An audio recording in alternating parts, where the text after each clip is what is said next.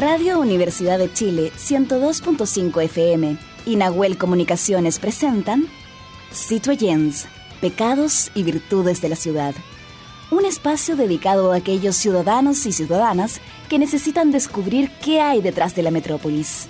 Bienvenidos al debate sonoro de ideas, al rescate de la memoria, al rito de la reunión para arreglar el mundo, a la capacidad de opinar y escuchar al otro. Con ustedes, los anfitriones de Citoyens.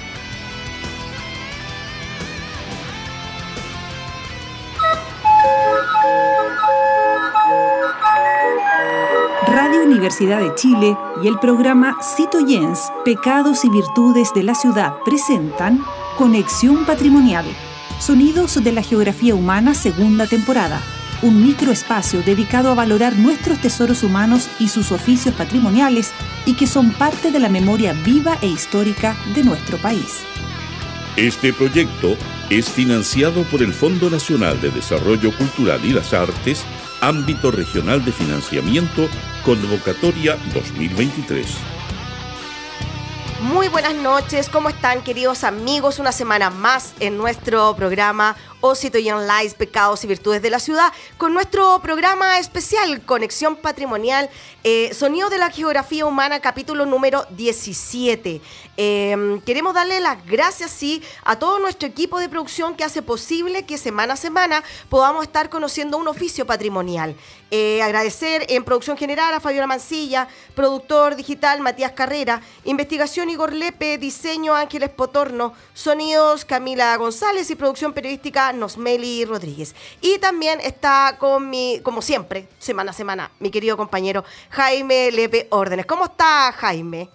Aquí con un tibio sol en la zona, para los que conocen Valdivia, en la zona de los Pellines, cerca del Parque Oncol, acá en la selva valdiviana. Estamos transmitiendo. Eh, Jaime, hay que recordar que este es un proyecto financiado por el Fondo Nacional de Desarrollo, Cultura y las Artes, ámbito regional de financiamiento convocatoria 2023. Así que hoy día nos convoca un tema preciosísimo y algo que nos llama la atención, ¿ah? que nosotros solamente lo teníamos asociado a una pura parte de, de, la parte más que nada campesina, ¿cierto? Pero no lo urbano. Y vamos a hablar sobre el apicultor urbano persona que se dedica a la crianza y producción de miel de abejas.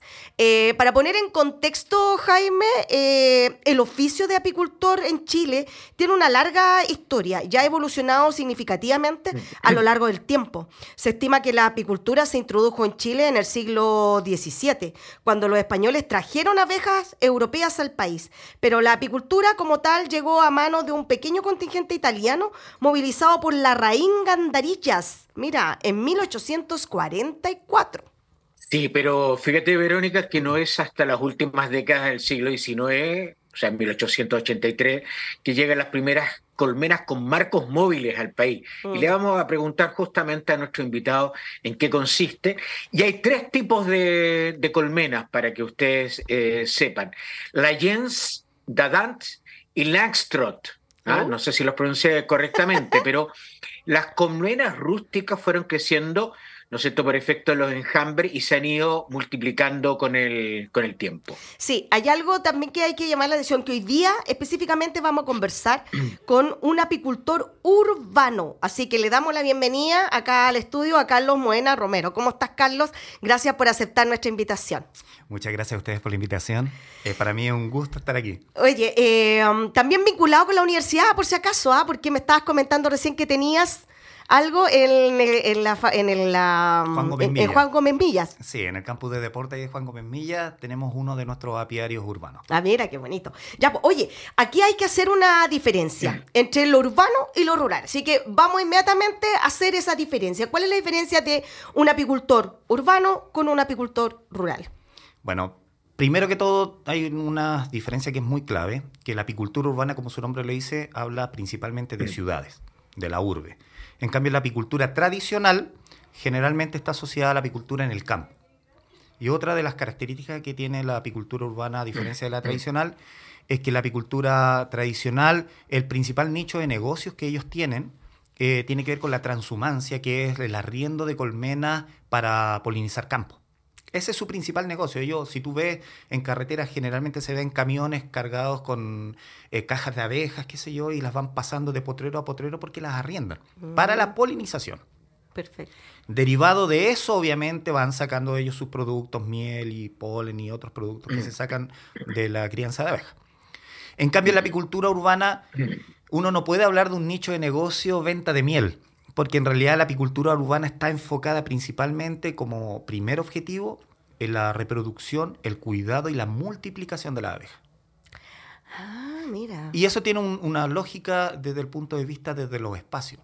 Acá tú no tienes en Santiago grandes extensiones donde poner tantas cantidades de cajas. Tú ves en el sur miles de cajones en algunos casos, eh, otros tendrán cientos de cajones, que es lo normal, eh, y eso están enfocados para ese tipo de negocio. En cambio, en la apicultura urbana uno no puede hablar como un nicho de negocio la producción de miel, la producción de polen. Son como, yo siempre lo hablo como regalos de las abejas para quienes crían abejas. Porque generalmente quienes somos apicultores urbanos, yo de profesión soy ingeniero en informática, con eso te digo todo. Esa es mi profesión.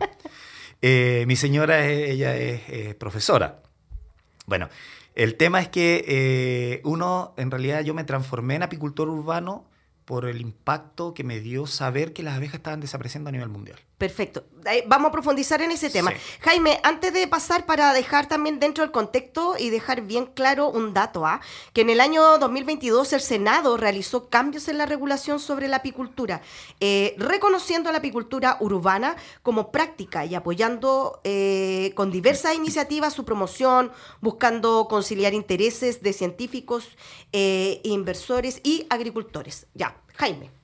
Sí, eh, quería preguntarte, Carlos, eh, bueno, uno cuando, cuando está en, una feria, en un mercado, ¿no es cierto?, va escogiendo el producto, la miel, por eh, la flora, el tipo de flora que aparece ahí o los multiflora que han aparecido últimamente. En el caso de las zonas urbanas, ¿cuál- ¿cuáles son los elementos de los cuales extrae, ¿no es cierto?, la, la- la- la miel o fabrica la miel la- las abejas. Principalmente tiene que ver con multiflora. Y eso tiene una lógica muy simple. Las abejas en la ciudad obviamente van a ir a pecorear, buscar el- su alimento, van a ir a los jardines de las casas, a las plazas, a los parques, de cualquier parte que ellas encuentren, incluso de la fruta. En las casas todavía acá en Santiago hay gente que tiene parronales, tiene Mm. parras, ¿verdad? Y las abejas también son capaces de extraer el, el néctar de esas frutas y transformarla en miel. Entonces, siempre el apicultor urbano va a tener miel multifloral. ¿Cuál es la diferencia entre la miel multifloral y la monofloral? Tiene que ver principalmente cuál es la flor predominante. Cuando hablamos de una miel eh, monofloral, por ejemplo, si hay que- queremos hablar de la miel de Ulmo, que es tan conocida, está, ¿ah? se tiene, eh, eh, dice relación a las abejas que están cerca de un bosque de Ulmo. Eso no quita que la abeja va a pecorear, por ejemplo, una flor de diente de león si la encuentra.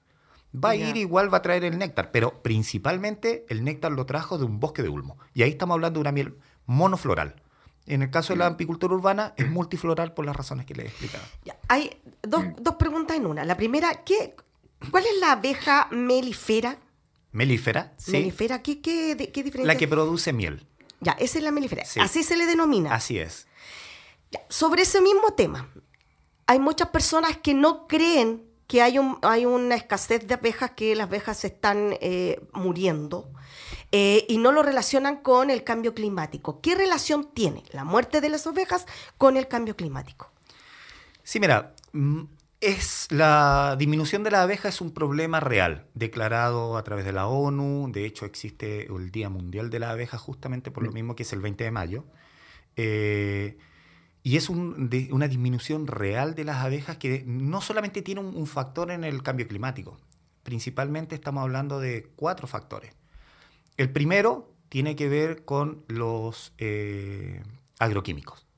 Ese es un tema importantísimo que eh, en la apicultura urbana no se nota tanto porque acá en la ciudad casi no se fumiga, Mm. pero en el campo se fumiga y cada vez se fumiga más. O sea, basta ver la fruta que uno compra en la feria, es una fruta perfecta, no tiene absolutamente ninguna picadura de ningún bichito. Eso se logra a través de una gran cantidad de agroquímicos. Cuando las abejas van a pecorear, eh, desgraciadamente aquí todavía no hay una regulación que prohíba el uso de agroquímicos o fumigación en los campos durante el día. Eso debería ser ley. Si queremos proteger a las abejas, la fumigación debería ser de noche. Porque de noche las abejas están durmiendo. Pero acá, ¿qué es lo que se hace? Se fumiga durante el día. Y durante el día las abejas trabajan de sol a sol. Apenas empieza a clarear, la abeja sale a trabajar. Y se acuesta hasta la última hora del día. Entonces, ¿qué es lo que hacen los agricultores? ellos fumigan, arriendan abejas. Ojo con esto que también es un tema súper importante con el tema de la diferencia entre la apicultura tradicional y la apicultura eh, urbana. Cuando el, el, agricultor arrienda los cajones, él espera una máxima producción, ¿cierto? Pero no se preocupa del cuidado de la abeja en muchos de los casos. Porque si hubiera una regulación y hubiera una preocupación, ellos no fumigarían durante el día. Ese, ese costo está digamos, considerado dentro de las pérdidas del que arrienda. Mm. El apicultor que arrienda la apicultura tradicional tiene considerado una gran cantidad de muertes de sus cajones, ya sea por eh, agroquímicos, ya sea por enfermedades. Está considerado. Por eso es un negocio muy diferente. Eh, yo hago siempre esa diferencia. Eh, no, mm, no, es que no esté a, favor de la apicultura tradicional, pero es muy distinta. Mm. Y como te explicaba, ahí el tema del agroquímico es un factor importante en el, en el tema de la desaparición de la abeja, porque cuando una abeja se contamina de, agroquímico, ella llega a la colmena y sus hermanas tienden a limpiarla. ¿Y con qué la limpian? Con la boca. Y se contaminan ellas. Y se contaminan y se van envenenando muchas más. Lo otro tema que ahí hay es el tema de la sequía. ¿Verdad? existe una gran cantidad de sequía a nivel, a nivel mundial, planetario, que a veces está extendiendo más y en el campo también se ve. Y muchas veces las aguas que van quedando a veces vienen muy contaminadas. Para un insecto tan pequeño, una poca cantidad de agua contaminada es suficiente para matarlas. Entonces también tiene que ver el tema de sequía. Perfecto. Y el otro tema que tiene que ver mucho ahí eh, tiene que ver con las enfermedades. O sea, el, principal factor de enfermedad que tiene hoy día la abeja son la barroa. La barroa es un parásito que, así como las garrapatas se le pegan a los perros, la barroa es un parásito que se le pega a las abejas, es un ácaro. Y desgraciadamente es un ácaro que eh, se expandió a nivel mundial. Ya no existe ningún lugar en el mundo que no tenga barroa. Entonces, eh, también el tema de la barroa es un tema importante en la disminución de las colmenas. Jaime. Sí. Carlos, eh, quería preguntarte, porque uno uno entiende las abejas como si fuera una sola familia de la especie. Eh, en el caso de Chile, o en el caso de, la, de la familia o la especie con las cuales tú trabajas, ¿qué tipo de abejas tenemos en Chile y cuáles son invasoras nocivas? Porque no todas las abejas son iguales.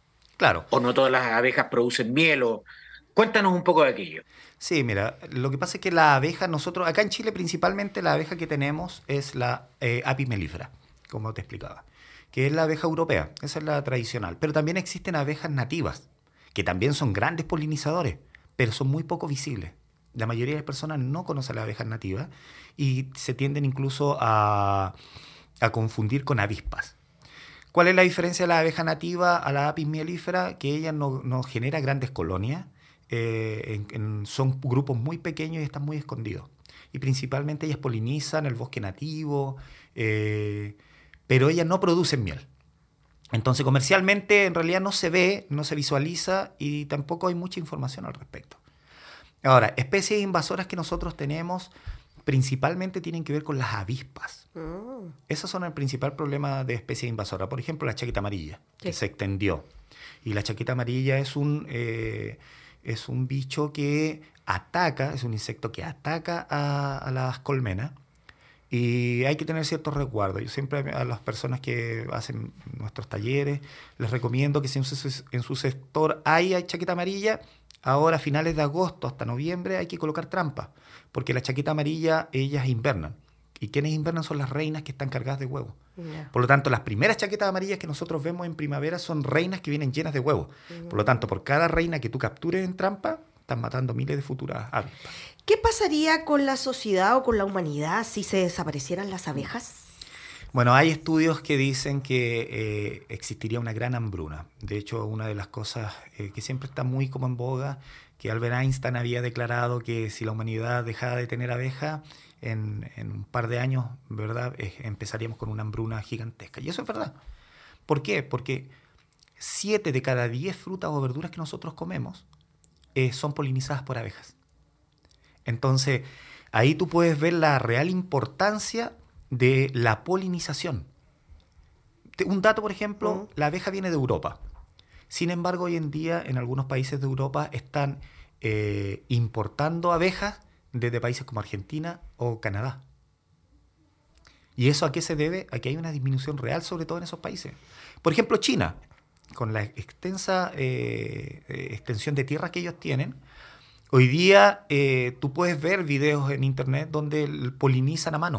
Con una pluma de ganso mm. o de pato van en un frasquito de polen y van flor a flor polinizando sus campos. ¿Por qué? Porque no hay suficiente abejas. Y de hecho hay estudios nuevos recientes que están haciendo nanotecnología con eh, abejas robot, que parece de ciencia ficción, mm. pero están haciendo investigaciones para tratar de tener polinizadores con nanotecnología.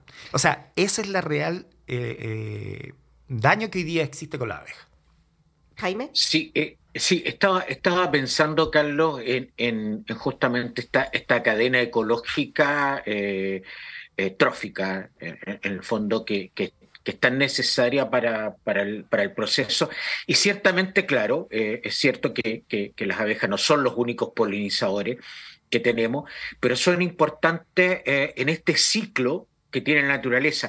Y ahí cobra una importancia también el que se han ido eh, exterminando los bosques nativos, que es el lugar, ¿no es cierto?, el hábitat natural, en el caso de la, de la abeja rural, ¿no es cierto?, donde donde pueden polinizar y donde pueden producirse su, su, miel. ¿Qué pasa en, en, el caso, ¿no cierto?, de estas especies arbóreas o florales que, que son también invasoras o que por problemas de producción se están instalando en Chile. Eh, ¿Cumplen el mismo eh, factor de producción para las abejas?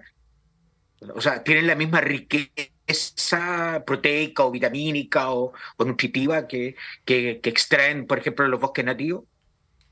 Mira, esa es una excelente pregunta. La verdad es que eh, tiene un impacto muy grande. Y esa es una otra causa que tiene que ver, que es la cuarta que se me había faltado nombrar, que tiene que ver con la, los lugares donde se hace solamente un monocultivo. El monocultivo tiene relación con grandes extensiones de tierra de un solo tipo de vegetación. Casos más típicos, la forestal. Arrasan cerros completos, son kilómetros y kilómetros donde plantan puro pino o puro calipto. Entonces, el monocultivo, hoy día, por ejemplo, uno va, si uno se acerca más hacia la quinta región, tú ves los cerros completos con paltos. Ese es lo más, lo más fuerte. Eso es un, eh, lo que hace el monocultivo es arrasar toda la vegetación nativa que existe, desde la planta más chica hasta el árbol más grande, lo arrasan completamente y plantan un solo tipo de árbol. En ese caso, eh, se produce una hambruna para la abeja. ¿Por qué? Porque resulta que la abeja, cuando esos árboles están eh, floreciendo, hay una gran cantidad, por supuesto, de, nutrientes y hay, hay, una gran, una masiva cantidad de, floración. Pero cuando ya esa floración termina, ¿de dónde sacan alimento la abeja? Mm. No tienen. Porque cuando están en la vía, digamos, natural, la abeja va a pecorear desde la, desde la plantita más pequeña, como les decía, hasta el árbol más grande. Y cuando hay diversidad de, flora, los árboles, los arbustos y las plantas pequeñas van floreciendo en diferentes etapas. Algunas van a florecer, por poner un ejemplo, en el mes de septiembre, otras en el mes de octubre, otras en noviembre, otras en diciembre, otras en enero, otras en febrero. Entonces, por ejemplo, hoy día mismo estamos en, en agosto y tú acá en Santiago tú ya ves árboles florecidos. Esa diversidad es lo que necesita la abeja para nutrirse bien. Es como si nosotros comiéramos arroz todos los días. Si tú tienes un monocultivo y le estuvieras dando un mismo tipo de néctar a la abeja todos los días, también hay una falta de nutrición. Ellas se alimentan de polen y de néctar. El polen es su proteína y el néctar es su carbohidrato.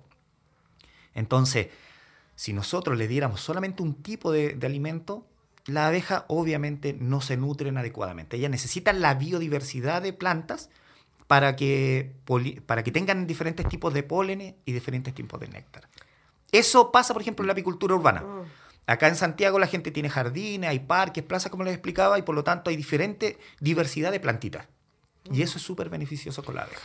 Hay algo que me no hemos profundizado, Jaime, específicamente que cómo llegó Carlos Moena Romero a dedicarse al cuidado de las, de las abejas, ovejas iba a decir, de las abejas. Oh. ¿Y por qué tú consideras que este es un oficio patrimonial? Mira, principalmente lo considero un, un oficio patrimonial porque las abejas están declaradas patrimonio de la humanidad. Además de eso, por la importancia que ellas representan. Yo dejé la ingeniería en informática por dedicarme 100% hoy día a la apicultura urbana. Yo el sueldo que ganaba como ingeniero nunca lo he podido ganar como apicultor urbano, pero soy mucho más feliz haciendo este oficio. Esto me ha llevado a que más gente quiera hacer talleres, motivar a la gente, y, y por eso yo me dediqué desde la, desde la ingeniería, me dediqué a la apicultura. ¿Pero ¿y cómo llegaste ahí? ¿Que, que- que alguien de la familia? No, no, no. ¿Viste a alguien? ¿Algo te motivó? ¿Qué fue lo que te gatilló el hecho de decir, me voy a dedicar a, la, a hacer... Yo de toda la urbano"? vida he sido pro ecología, desde niño, desde pequeño. Entonces me gusta hacer huerta urbana en mi casa. eh, y cuando voy, salgo de paseo, soy de los que anda con una bolsita recogiendo las latas de la gente inescrupulosa que va dejando sus latos, sus botellas, entonces, y me las llevo. Siempre he sido así, en, ese- en esa, en esa eh, postura. Pero hay algo que me gatilló cuando te dije que descubrí que eh, vi un estudio, un- un- en- no me acuerdo si fue en internet, en el National Geographic, no me acuerdo en qué fue, donde hablaban precisamente de la disminución de la abeja y la importancia y todo. Y yo quedé impactado. Entonces ahí dije yo, es cierto que cuando uno recicla, contribuye al planeta. Eso Mm. es cierto. Pero qué manera más importante de contribuir al planeta que teniendo abeja. ¿Por qué? Porque la abeja poliniza desde la planta más pequeña hasta el árbol más grande. Por lo tanto, se beneficia desde el insecto más pequeño hasta el árbol, hasta la- el ave, hasta el mamífero y principalmente nosotros, que comemos 7 de cada 10 Claro. frutas o verduras que se polinizan. Entonces, eso me llevó a, mientras trabajaba en la ingeniería, eh, me llevó eh, a tener la curiosidad de, de volverme apicultor, pero así como hobby, hobbyista. Y empecé a meterme, empecé a estudiar, a estudiar, y empecé, aunque tú no lo creas, a soñar con abejas. Yo soñaba que iba por la calle y veía enjambres en un arbolito y yo los tomaba y ya yo les contaba en mi casa, a mi familia, y ya pensaban que estaba rayando, ah, está- me estaba volviendo loco. Y sabes qué? El tema de la energía es heavy. Una cosa lleva a la otra. Yo empecé con esto, empecé a soñarlo, como te digo yo, y me presentaron a un apicultor, que hoy día somos muy amigos, se llama eh, Raúl Rojas, él es ingeniero agrónomo de, de la Católica, bueno, y, y él lo conocí, me lo presentaron, supo, le conté toda esta volada en la que me estaba yendo de, de llegar a soñar y todo, y me dijo, pero fantástico, o sea, y la única manera que puedes aprender es teniendo una colmena, toma, y me regaló mi primera colmena. Y me dijo, ven acá, aquí en mi apiario, empieza, eh, practica, porque es la única manera, y yo te voy ayudando. Y así empecé como jovista. Empecé de esa colmena que empecé ese año, en ese mismo año capturé tres enjambres en la ciudad. Así, de la nada. Iba a un lugar y había un enjambre. Me encontré con el primer enjambre. ¿Y cómo lo hago? ¿Cómo lo capturo? Y yo así, pa, el corazón se me aceleraba mucho. Tomé una caja y en una caja la atrapé la primera colmena y así después vino la otra y, y en el primer año ya tenía cuatro colmenas. Y eso fue una cuestión así, ¡pa! que me explotó la cabeza y dije yo, realmente estas cosas te mueven, una cosa te lleva a la otra. Y con el tiempo, ya después empecé a tener más colmenas, más colmenas, me empecé a dedicar, ya había gente que empezaron los amigos, y véndeme un kilito de miel, véndeme aquí, y así, ya en la familia, qué sé yo. Y poco a poco esto se fue eh, extendiendo, extendiendo, extendiendo, creciendo, así sin quererlo. Y definitivamente ya después le puse un nombre a mi emprendimiento, que se llama Apicultor Urbano, y tiene un nombre en latín que se llama Apis en Invitae, que significa las abejas son vida, porque eso es lo que representan. Perfecto. Jaime, nos quedan ahí tres minutitos, Sí. me dicen. Carlos, eh, quería preguntarte cuál, cuál es, la, el- es la miel eh, más apetecida por los consumidores, porque tenemos eh, varios tipos de miel. Un- una miel que tiene una, una, una capa muy, muy eh, grasa, por así decir, eh, arriba, y otra que es muy, muy líquida. Y está también la más, no sé, la de Ulmo, pero también de Venador. ¿Cuál es, cuál es la más apetecida o, la- o la que tiene mejores rendimiento, por así decir? Mira, yo en mis ferias, pues yo participo hoy día en festivales medievales, eh, siempre doy a degustar las mieles. Y la verdad es que ese es un tema súper complejo, es un tema de paladar. Mm. La miel de Ulmo está muy, eh, para mí, muy sobreestimada. Pero eh, la más tradicional te podría decir que es la miel de Quillay, que es como la más tradicional que la gente tiende a recordar. Pero en realidad el tema de cuál es la, la, más rica, la mejor, la de más demanda, es un tema de paladar. Yo en mis en mi ferias, en mis festivales medievales en los que participo en la región metropolitana, quinta y sexta región, eh, te puedo decir que cuando uno da cata de miel, eh, de una miel monofloral, multifloral, de quillay o de flores de azar de un campo naranjo, o de la multifloral de las que cosechamos acá en Santiago, la gente, tú ves en una misma familia que todos piden diferente miel. Entonces, hay que probarla. Mi recomendación es si quieren comprar una miel de calidad o quieren tener una miel de calidad, críen abejas. Van a tener una miel 100% pura. Si quieren una miel con un 95, 99% de seguridad, cómprenle directamente a un apicultor. Perfecto. Esa es la recomendación que yo les daría. ¿Dónde te pueden encontrar? ¿Hay algún evento medieval, feria medieval por aquí cerca que te vayan a ver? Sí, mira, ahora para el 18 de septiembre vamos a tener un festival medieval en Quilín.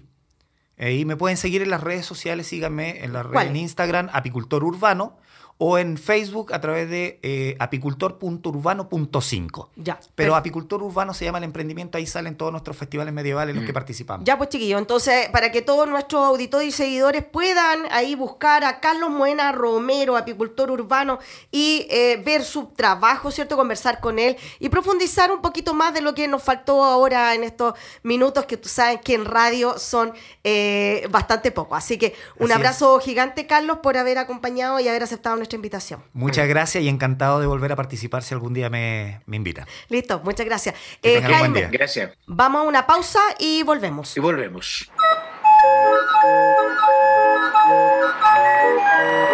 Radio Universidad de Chile y el programa Citoyens, Pecados y Virtudes de la Ciudad presentaron Conexión Patrimonial, Sonidos de la Geografía Humana, segunda temporada un microespacio dedicado a valorar nuestros tesoros humanos y sus oficios patrimoniales y que son parte de la memoria viva e histórica de nuestro país.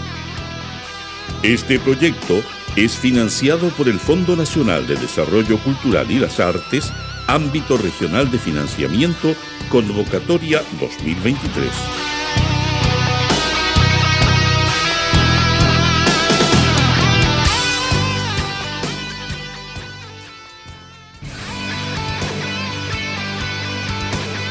En la Plaza de Abasto todo puede suceder, porque es un lugar de encuentro con las ideas, los mundos y los personajes de la ciudad. Bueno, ahí estamos de regreso con nuestro Big Band de la ciudad. Eh, nuestra pausa semanal de música, ¿cierto? De nuestros queridos amigos que nos envían sus temas musicales, Jaime. Oye, eh, hoy día eh, vamos a hablar en nuestra Plaza de Abasto un tema bastante interesante. Y la pregunta de, la entrevista es ¿por qué se está posicionando el discurso republicano en la región? El posicionamiento de la izquierda por un hace aproximadamente un par de años ya ha estado liderado justamente desde por la izquierda misma y en el 2019, Jaime, yo no sé si tú te acuerdas claramente, se hicieron visibles muchas de estas demandas. Eh, más de un millón de ciudadanos coparon la Alameda, exigieron cambios a un sistema económico impuesto por la dictadura, pero ¿qué pasó en este transitar desde el 2019 hasta ahora, eh, en el cual pasó, bueno, estallido social, pandemia? Eh, ¿Qué ha pasado? ¿El por qué se ha posicionado este discurso republicano? Sí, bueno, en el contexto mundial también están ocurriendo fenómenos muy eh, similares en Europa, ¿no es cierto?, eh, donde hubo una tenaz lucha contra el fascismo y el nazismo hoy día de manera democrática. Ciertamente hay algunos líderes y lideresas de extrema derecha que están eh, justamente ganando estos escaños y estas cuotas de poder. El caso de Hungría, de Polonia, Italia, Suecia, Finlandia, mm. por nombrar algunos países. Y las tendencias y las razones varían según los países pero por cierto hay una ah, derechización, por así decir, de extrema eh, ideología respecto a lo que está pasando en algunos países europeos y latinoamericanos. Tenemos el caso de Argentina y también tuvimos el caso de, Brasil, Verónica. Sí, bueno, para profundizar en eso y entender qué es lo que está pasando con nuestra sociedad, estamos con Luis Garrido Vergara, él es doctor en sociología de la Universidad de Cambridge, magíster en gestión y políticas públicas de la misma universidad y profesor también de la universidad, profesor titular de la cátedra UNESCO de políticas públicas Pública y investigador del COES, también de nuestra casa de estudios. ¿Cómo estás, Luis? Gracias por aceptar nuestra invitación. Hola, muy buenos días. Muchas gracias a ustedes por, por la invitación. Ya, el, lo primero que me gustaría saber, sinceramente, ¿la sociedad chilena se dio vuelta a la extrema derecha? Bueno, ese es un tema que estamos actualmente tratando de, estudiar, de entender, porque han habido cambios importantes en las preferencias electorales en las últimas elecciones. Pasamos de una mirada muy ligada a la centroizquierda a una mirada muy ligada a la, a la centro derecha. En realidad hay muchos factores que explican ese cambio de preferencia, no solamente desde el punto de vista de lo contingente, ¿cierto? Que tiene que ver con lo que mencionaba Jaime hace un momento, ¿no? Esta idea de cambio de visión y respecto del nuevo auge de ciertos partidos de derecha mucho más eh, radicalizados, sino que también por distintos procesos que afectaron el desarrollo de la convención eh, constituyente inicial y que eh, posibilitaron también cambios desde el punto de vista de que el electorado tomara una posición más conservadora.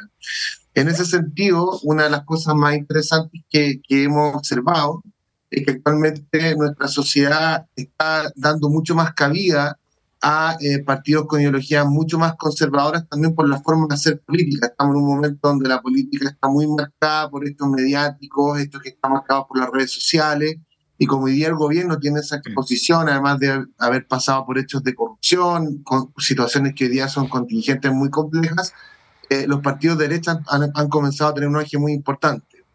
En segundo lugar, como América Latina está pasando un momento eh, significativo desde el punto de vista de nuevas recesiones económicas, varios países con inflaciones muy altas y también con crecimiento un poco estancado en materia económica, la derecha populista ha tomado muy fuertemente también un discurso de eh, reacción frente a este malestar social que se ha generado. Estamos hablando acá del caso de lo que ocurre en Perú, lo que ha pasado en Argentina.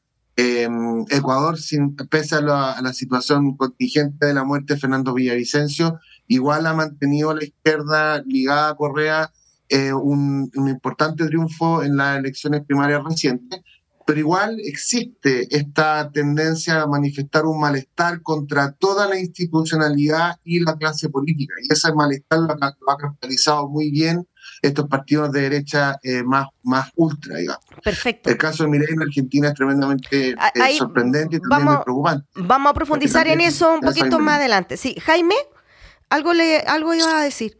Sí, no, Luis, eh, aquí hay varios fenómenos, no se pueden explicar de una sola, de una sola manera.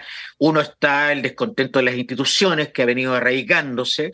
Este estallido social no podríamos significarlo, a mi juicio, como si fue de, eh, de toda esa gente de izquierda, como en el caso de la elección de septiembre, no podríamos decir que todos son republicanos o todos son de extrema derecha. Ahí hay un grupo que eh, deambula de un extremo a otro por productos absolutamente pragmáticos.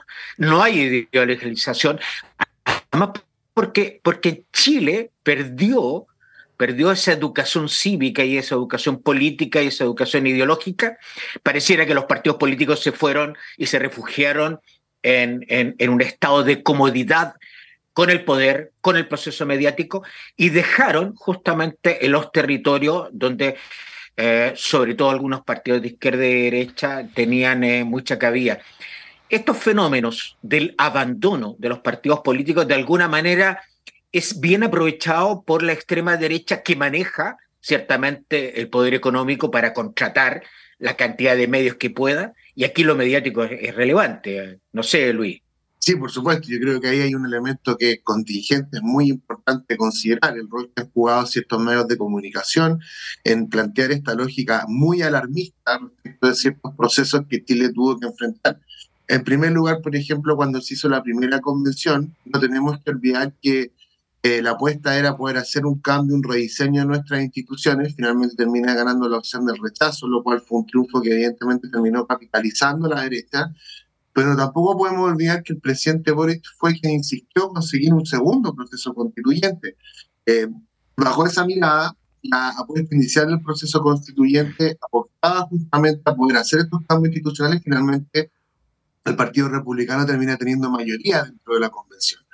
Eh, bajo esa lógica, evidentemente que ha habido un rol muy fuerte en apelar, digamos, a eh, un discurso muy popular, muy populista de parte de, la, ciertos partidos de derecha que llaman a, em, digamos, utilizar instituciones y llaman a eh, resolver el problema de la migración, el problema de la delincuencia, que es un problema que también mediáticamente ha generado muchos efectos en la ciudadanía respecto a la percepción de inseguridad. Pero fíjense ustedes un dato en la causa. Eh, Paz Ciudadana tiene datos respecto de cómo en Chile la percepción de inseguridad es mucho más alta que la probabilidad de que una persona sufra un delito.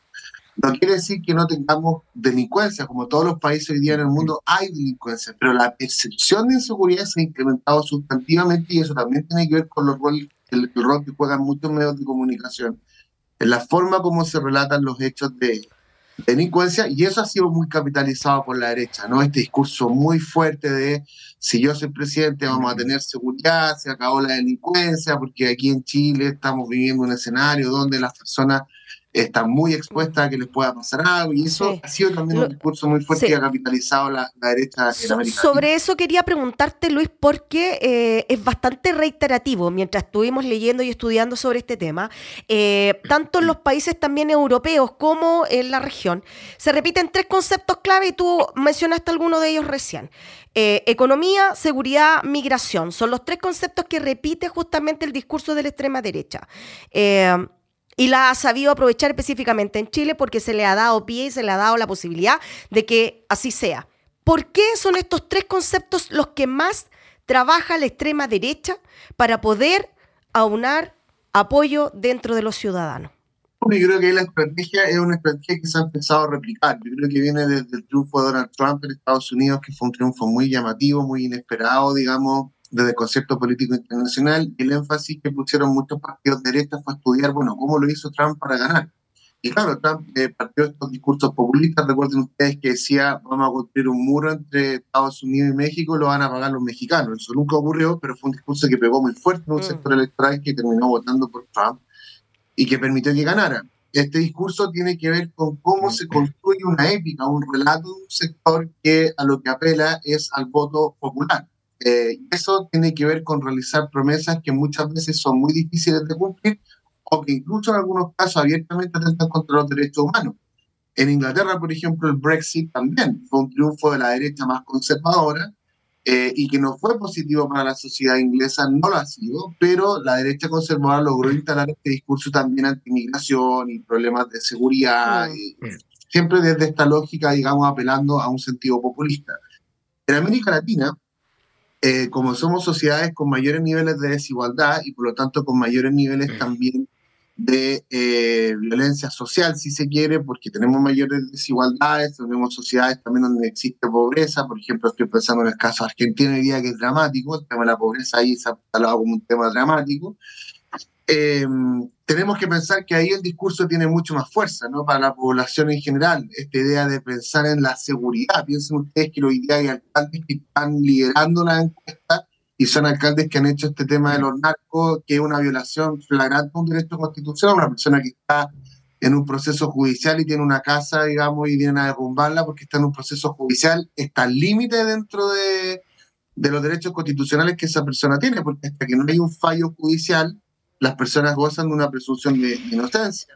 Pero esta idea de como ir y aparece el candidato derribando un mausoleo o una casa narco, algo que también ha tomado mucha fuerza y eso viene también de este pragmatismo, ¿no? de este relato, de esta épica de ser como una especie de salvador del problema, cuando en realidad la agenda que está detrás no es necesariamente esa. sí.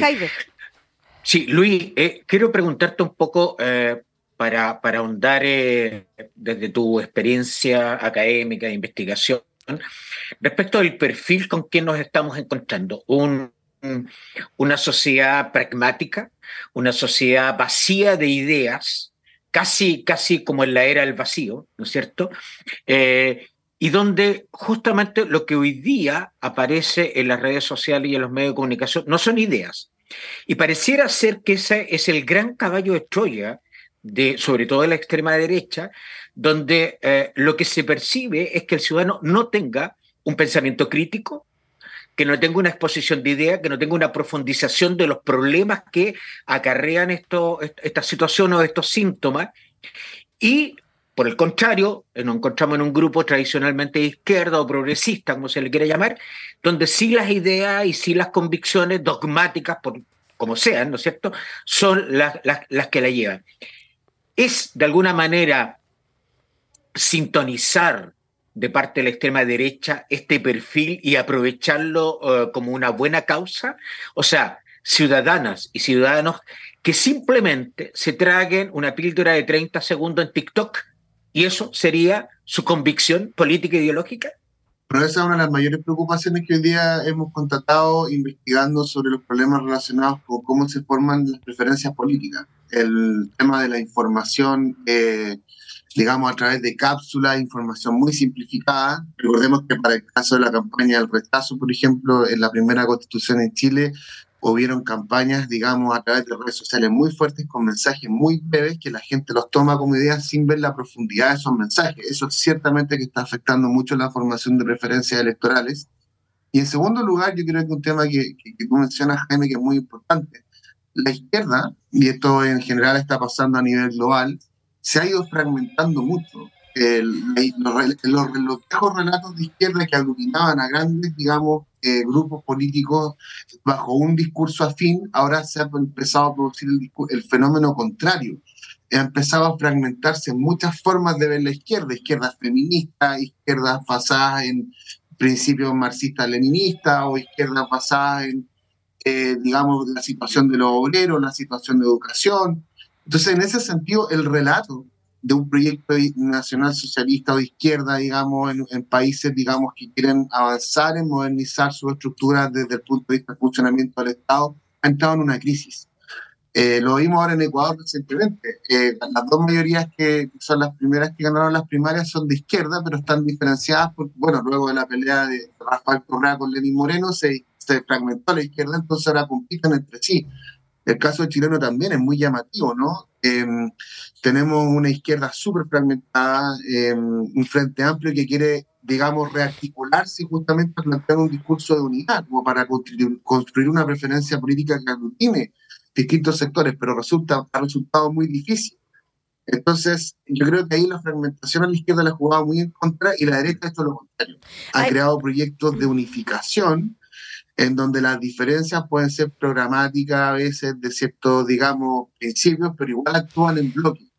Y me da la impresión que eso también es un factor que preocupa mucho a puertas de los nuevos procesos que vienen, porque en el caso de Argentina, por ejemplo, que Javier Milei sacó una mayoría totalmente inesperada, cuenta con el, apoyo del macrismo, en caso de que gane la elección. Entonces, si bien el macrismo va a llevar a su candidata, igual hay una unificación dentro de ese bloque para liderar un proyecto desde la derecha que puede ser muy costoso para la sociedad argentina. Entonces, ahí tenemos que pensar, ¿por qué se ha dado esta fragmentación en la izquierda? Bueno, en el caso chileno particularmente también porque hay un recambio, ¿no? Esta nueva, digamos, élite política que está apareciendo con la eh, Revolución Democrática, el Frente Amplio, son personas relativamente jóvenes que están recién comenzando, por así decirlo, está marcando, digamos, un recambio de la elite, pero vemos que este recambio no está funcionando como se esperaba. Entonces ahí también tenemos otro problema, la fragmentación y el recambio. Eh, creo que la izquierda en ese sentido y a nivel global está enfrentando ese gran problema. Hay algo que me llama la atención, Luis, justamente cuando Jaime hablaba del tema del perfil, el perfil de estos candidatos. Eh, vamos, claramente el perfil de eh, Javier Milei tiene un perfil especial por no decir otra cosa, para que no suene eh, tan discriminatorio, pero tiene un perfil bastante característico. Eh, como un ciudadano, siendo que según las propias encuestas y los propios estudios, los ciudadanos argentinos son bastante educados, son bastante gente que estudia, lee, se informa. Eh, pueden estar creyendo el discurso de este tipo de personaje. Eh, um, a lo mejor te puedo entender desde el punto de vista chileno, que muchos chilenos no, no acostumbran a leer, no se informan mucho, eh, prefieren escuchar al otro y ya lo vimos y claramente se vio reflejado en las últimas elecciones de la, de la, del proyecto de la nueva constitución. Pero ¿qué pasa ahí? ¿Por qué este tipo de personaje porque realmente son personajes, se está posesionando eh, en el ciudadano. ¿Por qué la gente le está creyendo a este tipo de personas?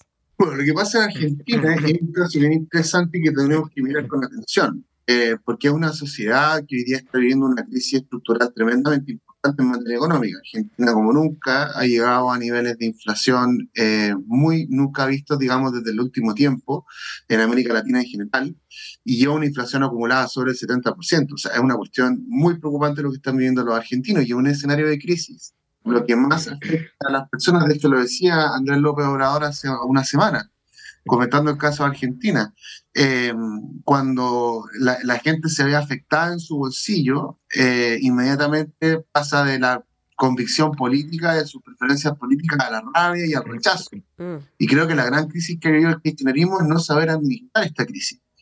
Eh, más bien han tenido una reacción, han tratado de, de enarbolar un nuevo proyecto político, pero han tenido una crisis que no han sabido administrar. De hecho, es sorprendente que el precandidato eh, que fue a la primaria sea el ministro de Hacienda, es decir, el responsable de lo que está pasando en materia de inflación. Entonces hay todo un sector eh, que ha ido acumulando un rechazo frente al kirchnerismo y lo que representa. Y en, este, en esta crisis, digamos, eh, como Magri también estuvo afectado por temas de corrupción, aparece esta figura que llama a romper con todo. y eso es muy peligroso porque habla un, desde un discurso populista, que se acabe todo, yo voy a cambiar todo, aquí se acabó el Banco Central, vamos a dolarizar la, economía argentina como lo hizo Domingo Caballo en algún momento, que fue una cuestión tremendamente costosa para la sociedad argentina, y la gente en, algún sentido vota por él como para expresar un descontento. Entonces ahí viene un problema del populismo de la derecha en América Latina y en el mundo. Es la captación del voto de rechazo, de descontento. Es decir, hablarle a ese público que está enojado y tratar de provocar que ese enojo se exprese, digamos, en una preferencia electoral. Eh, ese, ese, es el gran triunfo que ha tenido Milei, pero es difícil que pueda ser presidente por dos razones muy concretas. Al empresariado argentino no le conviene que, que gane un candidato que puede, digamos, dinamitar a la economía. Entonces, en ese sentido, es difícil que él pueda, digamos, resultar vencedor en las elecciones de octubre, pero que tiene posibilidad de las tiene. Ahora, que no su pregunta, es por eso, porque capta un descontento social que hoy día se ha ido acumulando durante el paso de los años. Argentina, recordemos que le ha costado mucho en materia económica. Eh, el 2001 tuvo una crisis tremenda, una corrida bancaria, después la economía se anduvo estabilizando, pero siempre ha tenido que tener problemas severos de inflación y de desfalco, digamos, de las arca fiscal.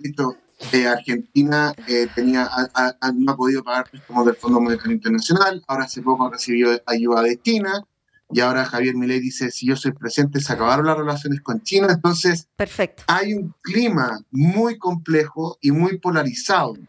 Y creo que las nuevas derechas buscan eso. Buscan generar estos discursos de polarización, como de, de, extremizar el debate de manera de poder captar preferencias claras y concretas eh, representándose como una alternativa para resolver estos problemas que generan frustración en la sociedad. Bueno, algo similar, pues, Jaime, perdona, pero algo similar podríamos estar viviendo en Chile porque, según la última encuesta CEP, eh, la cual arrojó que el 50% de los ciudadanos está dispuesto a perder libertades a favor de controlar la delincuencia. ¿Qué tipo de sociedades pueden estar dispuestas a ceder este tipo de cosas?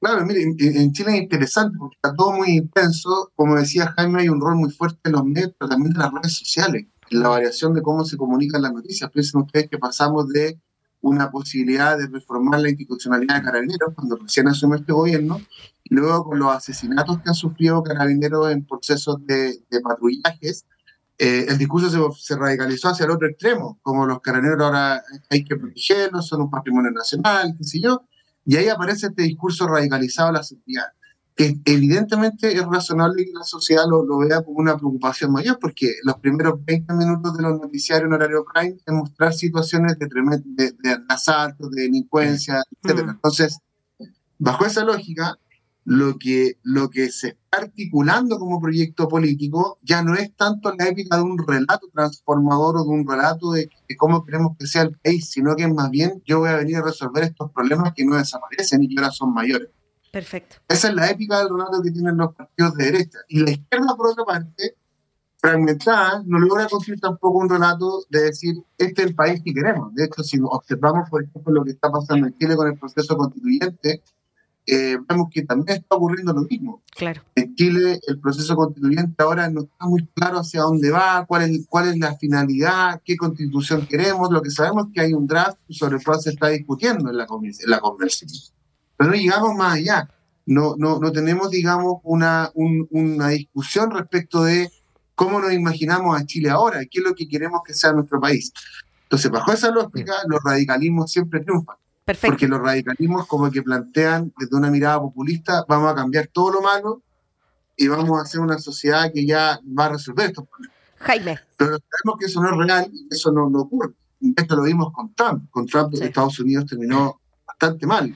Sí. Eh, y eso lo sabemos que es así, pero lamentablemente la población, una mirada de corto plazo, agradece y valora estos discursos radicales que, emergen de estos candidatos y por eso que también hay una situación ahí que es circunstancial respecto de cómo se plantean estos discursos de, radicalización y cómo ciertos sectores de la población ante la frustración lo terminan apoyando. Perfecto. Ya, eh, Jaime, nos queda un minutito, menos de un minuto. Ok. No, solo, solo plantearte, Luis, que eh, pasamos de de un anarquismo izquierdizante con el estallido social eh, a un, extremismo de derecha también eh, populista. Y en esto hay que también señalar que el conglomerado de partidos no representa por sí mismo más de un 5 o un 6% de la población votante. O sea, eh, la ramificación está obligando, obviamente, a eh, la unificación de conglomerados, que es un poco lo que ha ido sucediendo también en otros países. ¿Qué debería suceder en lo inmediato? Bueno, lo, importante en el caso chileno es que la, convención constituyente es fundamental que esté relacionada y vinculada con el Parlamento. El Parlamento en Chile se ha vuelto a empoderar, está muy fuerte. Cuando fue la primera etapa de la convención, el Parlamento estaba muy débil eh, y ahora nuevamente está con una presencia relevante dentro del proceso de desarrollo de esta nueva institucionalidad. Eso es fundamental. Yo creo que el resultado de la nueva convención constituyente em, va a ser muy importante desde el punto de vista si se aprueba o rechaza en, términos de cómo se va a definir el escenario político futuro. No hay que olvidar que la convención republicana tiene un predominio, pero en el Parlamento no.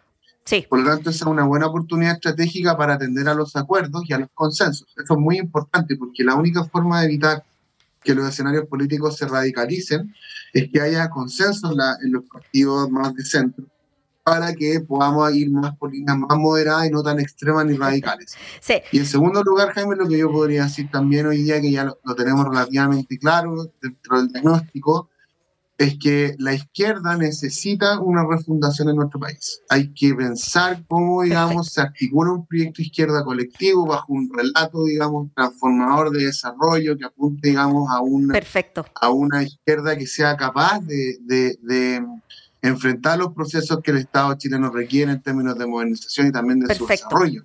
Perfecto. creo que el gobierno está intentando llevar a cabo ese cambio, pero se le, se le ha hecho muy difícil. Perfecto, ya. Oye, nos están tirando la oreja. Bueno, hay que reconocer sí que Chile es reconocido a nivel mundial eh, por este tema de, los acuerdos. ¿ah? Eh, me acuerdo de una frase, Jaime, eh, la medida de lo posible. Ya. ya pues, chiquillos, nos estamos viendo gracias a Luis Garrido Vergara, doctor en Sociología de la Universidad de Cambridge, magíster en Gestión y Políticas Públicas de la Universidad de Chile, profesor titular de la Cátedra de UNESCO de la Políticas Públicas, investigador también del COES. Jaime, Luis, un gusto. Nos vemos aquí estuvo con ustedes Verónica Araya. Nos vemos la próxima semana. Así que que estén muy bien. Chao, chao. Bueno, buenas noches.